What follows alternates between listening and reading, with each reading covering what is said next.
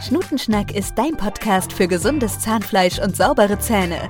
Zahnärztin Dr. Lena spricht über die wichtigsten Themen für eine perfekte Mundhygiene. Mit ihr im Gespräch Damian und Mert, die Gründer des Dental Startups Nano, die Zahnbürste. Hallo und herzlich willkommen zu unserer allerersten Folge Schnutenschnack. Einfach gesund im Mund. In dieser Folge möchten wir drei uns einmal ganz kurz vorstellen und eine der grundlegendsten Fragen zum Thema Mundgesundheit beantworten. Mit bei mir im Studio sind die Lena und der Damian. Lena, magst du vielleicht ein paar Worte zu dir sagen und warum du in unserer illustren Runde dabei bist? Ja, gerne, danke. Lena Müller ist mein Name. Äh, ich bin Zahnärztin und Ärztin an der Uniklinik in Mainz. Und genau deshalb bin ich auch äh, zu dem Schnutenschnack hier dabei, um einfach über Themen rund um den Mund äh, Fragen zu beantworten. Und zwar dem Damian und dem Mert. Vielen Dank. Damian, warum bist du eigentlich in dieser Runde? Ja, ich bin äh, Damian. Ich habe zusammen mit dem Mert äh, Nano die Zahnbürste gegründet, ein ähm, E-Commerce-Startup ähm, zum Thema Mundhygiene und Zahnpflege. Und ähm, ja, warum bin ich eigentlich hier? Ich bin so ein bisschen der Auslöser für, für dieses gesamte Thema, warum der Mert und ich uns äh, überhaupt mit dem Thema ähm, Zahnpflege und Mundhygiene beschäftigen.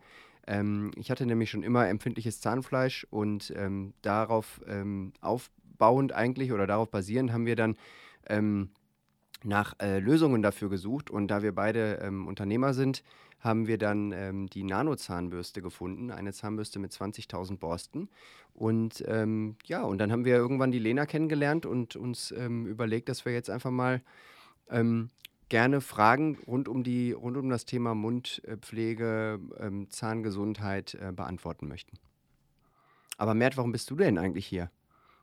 Ja, das hat zwei Gründe. Äh, ich bin der zweite Mitgründer von Nano, die Zahnbürste, neben Damian. Und zweitens ist mir mal im Austausch mit unseren Kunden klar geworden, wie viel Aufklärungsbedarf das Thema Mundhygiene hat und wie unterschätzt das Thema grundsätzlich ist.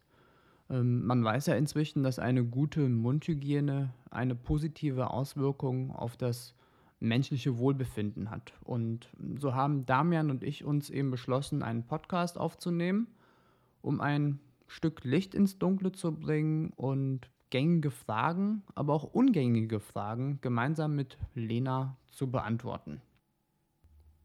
Und so kommen wir zum Thema unserer allerersten Podcast-Folge, die lautet: Warum sind gesunde Zähne eigentlich wichtig? Und diese Frage möchte ich so gerne an Lena stellen. Lena, warum sind gesunde Zähne eigentlich wichtig? Ja, die Frage ist äh, wahnsinnig spannend, weil anders als zum Beispiel Haare oder Fußnägel oder Fingernägel, die einfach nur schön aussehen im besten Fall, sind halt die Zähne viel mehr als nur Ästhetik und im Mund sind wahnsinnig viele Bakterien, da können auch Entzündungen sein und letztendlich kommt das Sprichwort gesund beginnt im Mund ja nicht von irgendwoher, sondern das hat wirklich Hand und Fuß. Im Mund ist das komplexeste äh, Mikrobiom nach dem Darmmikrobiom. Das heißt, ähm, mit dem Darmmikrobiom haben sich spätestens nach Darm mit Charme ganz viele Menschen beschäftigt, was das so für Auswirkungen auf die Gesundheit hat. Sonstige Joghurts und Probiotika werden für den Darm gekauft, aber man vergisst, dass den Speichel, den man ständig runterschluckt, diese ganzen Bakterien, diese Milliarden Bakterien im Mund und auch Pilze, alles Mögliche, was da drin ist, schluckt man mit runter. Das heißt, der Mund ist viel mehr als Ästhetik. Ähm, und auch da muss man natürlich sagen, gerade in Corona-Zeiten fällt einem auf, wie wahnsinnig wichtig so ein Lachen eigentlich ist. Ja? Äh, wenn man die Leute nur noch mit der Maske sieht, man sieht zwar, dass die Augen mitlächeln, aber so ein wirklich, äh, so ein wirklich strahlendes Lächeln von jemandem, das bewirkt ganz viel im Gegenüber. Und deshalb ist der Mund oder die Mundgesundheit so ein wahnsinnig spannendes Thema, denn man kann extrem viel dafür tun, dass man auch mit 90 Jahren noch sein Brot abbeißen kann ohne Prothesen. Was ist denn ein Mikrobiom? Gute Frage. Und zwar ist ein Mikrobiom die Vielfalt von Bakterien, die zusammenleben. Also im Prinzip könnte man sagen, wenn man die Population von Deutschland hat, ja, dann ist das so eine Art Mikrobiom von Menschen. Ja, es sind so bestimmte Leute, die haben eine bestimmte Kultur, die haben so eine bestimmte Art miteinander zu kommunizieren. Und auch Bakterien tun das. Also da gibt es ähm, quasi den Überbegriff Mikrobiom und da gibt es aber auch ganz viele verschiedene Nischen im Mund, die sich nochmal voneinander unterscheiden. Da gibt es Biofilme auf den Zähnen wenn dann der Speichel dazu führt, dass das mineralisiert wird, dann ist das der sogenannte Zahnstein. Und dann gibt es solche, die sind zwischen Zahn und Zahnfleisch und die unterscheiden sich ganz deutlich voneinander. Und da sind auch immer wieder Bakterien dabei, die eben nicht besonders gesund sind für den Körper. Und diese Bakterien, die dann nicht so gesund sind, ist das dann was, was ich zum Beispiel, wenn ich jetzt zu meiner vollständigen Mundhygiene gehört ja das Zähneputzen, das Benutzen von Zahnseide und ähm, dann nutze ich danach auch immer noch eine Mundspüllösung. Ähm, ist das jetzt was, was ich dann damit noch, noch abtöte sozusagen oder ist das überhaupt eigentlich gar nicht so gut, so eine aggressive Mundspüllösung zu benutzen zum Beispiel, für diese, damit diese Bakterien überleben können? Ja, tatsächlich ist das eine sehr gute Frage, denn ähm, man möchte, wenn man ein gutes Mikrobiom hat, möchte man ja nicht eigentlich mit einer antibakteriellen Mundspüllösung da reinschießen, sondern man möchte, wenn man ein schlechtes Mikrobiom hat, dann möchte man die schlechten Bakterien wieder loswerden und dass die guten sich vermehren können. Quasi so ähnlich wie Actimel, den man trinkt, damit das äh, Mikrobiom im Darm wieder gesund wird. Und im Mund ist es eben so, dass ähm, man grundsätzlich, jeder hat so ein ganz individuelles Mikrobiom und wenn das kippt, kann das in verschiedene Richtungen kippen. Dann hat man eine sogenannte Parodontitis. Viele Leute sagen auch Parodontose. Da sind bestimmte Bakterien, die sich sehr gut vermehren können und die dann dazu führen, dass sich das Zahnfleisch abbaut. Das heißt, da muss man natürlich diese speziellen Bakterien wieder loswerden. Auch bei Karies ist es tatsächlich so, dass sich bestimmte Bakterien, das ist der Streptococcus mutans, die haben, diese Bakterien haben immer so schwierige Namen. Ich weiß auch nicht genau, damit die möglichst keiner aussprechen kann. Auf jeden Fall ähm, sind das die Kariesbakterien und die leben halt von Zucker. Und wenn man die viel mit Zucker füttert, dann äh, können die sich sehr gut vermehren und deshalb ist es dann natürlich gut, wenn man wenig Zucker isst und sozusagen dieses Mikrobiom in die andere Richtung wieder fördert. Also man kann da ganz viel machen. Und die Frage ist natürlich immer, bei wem ist was eigentlich sinnvoll? Brauche ich jetzt zum Beispiel eine Mundspülung oder äh, soll ich es direkt in den Müll schmeißen? Ja, das ist als äh, Laie teilweise gar nicht so einfach festzustellen. Und zwar ist es so, dass man ja empfiehlt, ein oder zweimal im Jahr zum Zahnarzt zu gehen und normalerweise schaut der Zahnarzt dann, ob alles okay ist. Das heißt, wenn da nicht so wahnsinnig viel Karies oder Füllungen sind, dann kann man eigentlich fast davon ausgehen, dass man bezüglich Karies ein ganz gutes Mikrobiom hat. Wenn man sehr, sehr viele Füllungen hat, dann sollte man darüber tatsächlich nochmal nachdenken. Aber da gehen wir ja in der Folge zu Karies nochmal spezieller drauf ein. Und bei Parodontitis ist es tatsächlich so, dass man das oft gar nicht feststellt. Es ist meistens so, dass einem der Zahnarzt irgendwann sagt, Moment, Sie haben Parodontose oder Parodontitis und dann beschäftigt man sich das erste Mal überhaupt damit, was das ist. Zahnfleischbluten kann so ein erstes Anzeichen sein.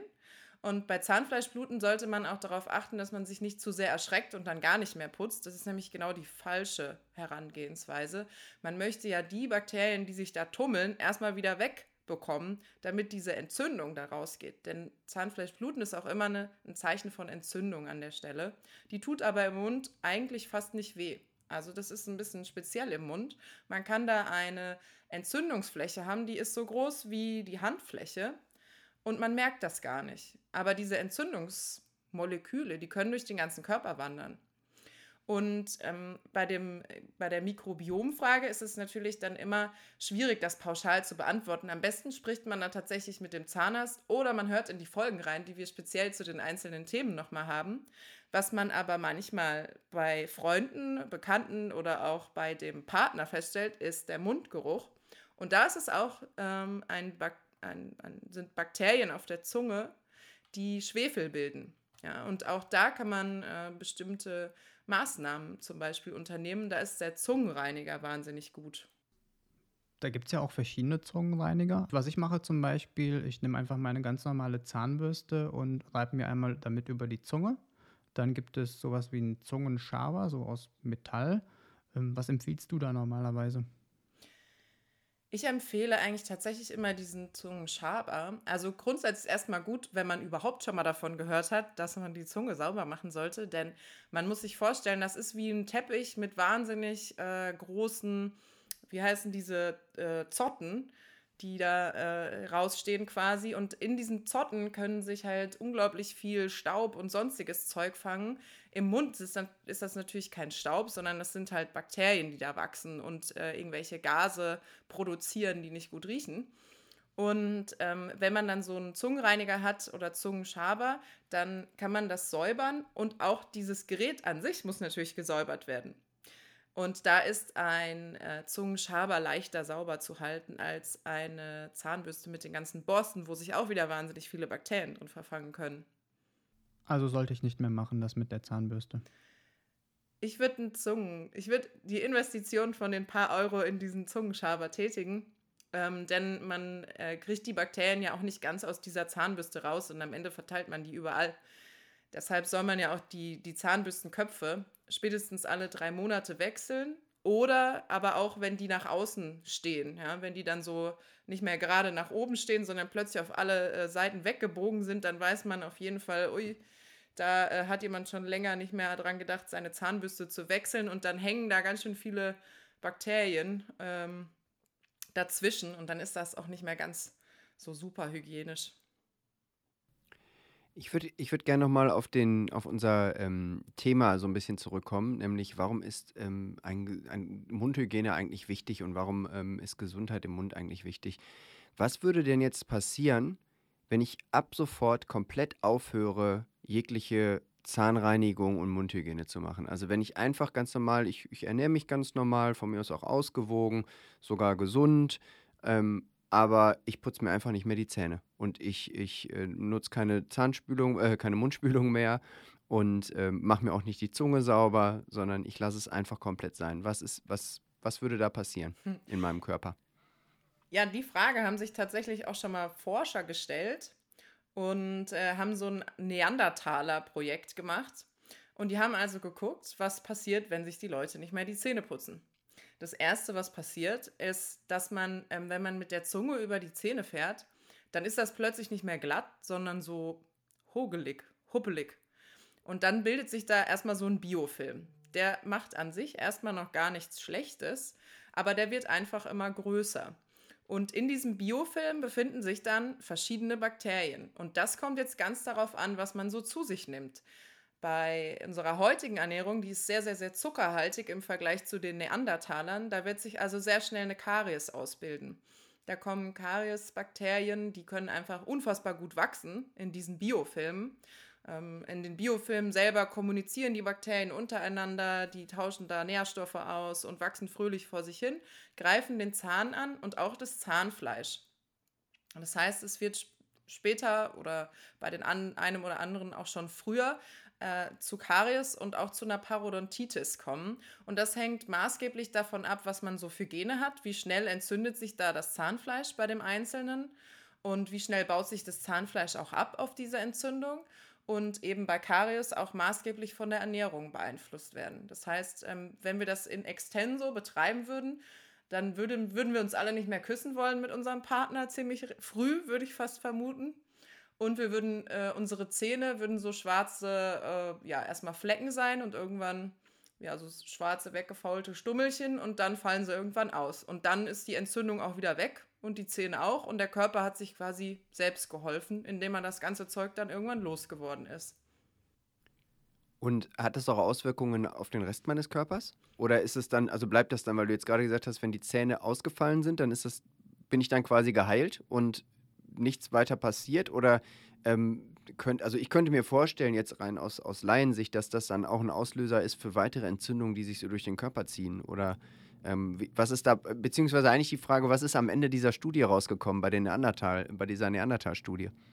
Also bei der Studie ist rausgekommen, dass äh, wenn sich die Population eben ohne oder mit fast keinem Zucker ernährt, dass dann die Karies eigentlich sehr, sehr, sehr lange braucht, bis sie überhaupt entsteht, trotz fehlender Mundhygiene. Und ähm, man wusste das auch schon, also in ganz frühen Kulturen hat man schon auf so Hölzern rumgekaut.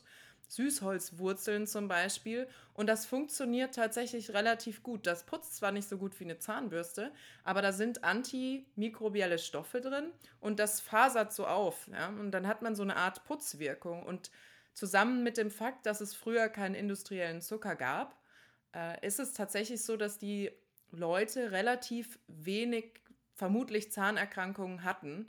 Hängt von vielen, vielen Dingen auch ab. Aber bei uns ist es natürlich so, wir leben ja jetzt in einer Gesellschaft, wo wir eine Zahnbürste haben. Das heißt, die ist natürlich auch wichtig zu benutzen und wir können um, wahnsinnig viel dafür tun, dass wir ein gesundes Lächeln auch haben.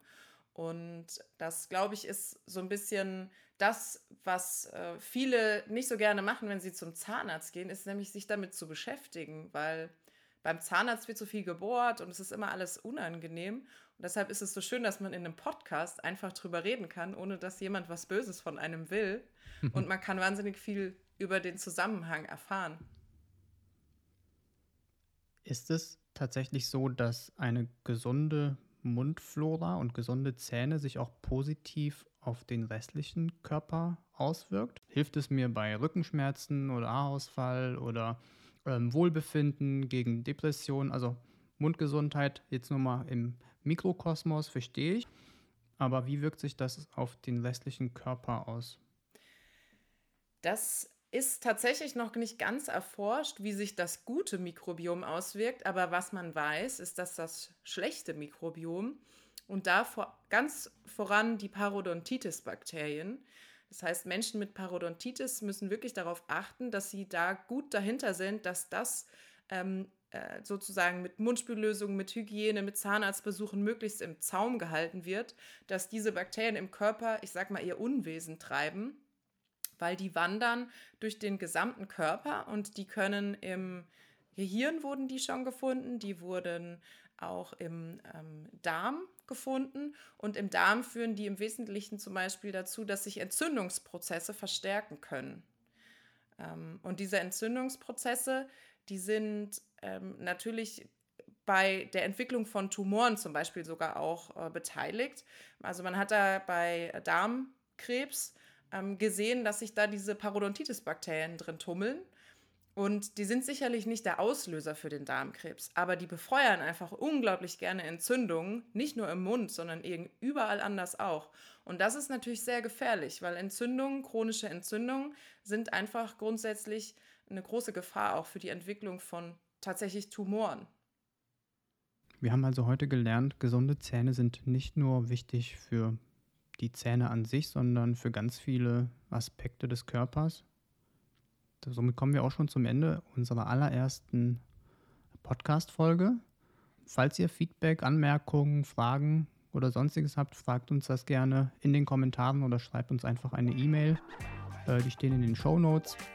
Wir freuen uns auf jeden Fall auf die nächste Folge mit euch und ich bedanke mich bei Lena und Damian und auch bei mir selbst.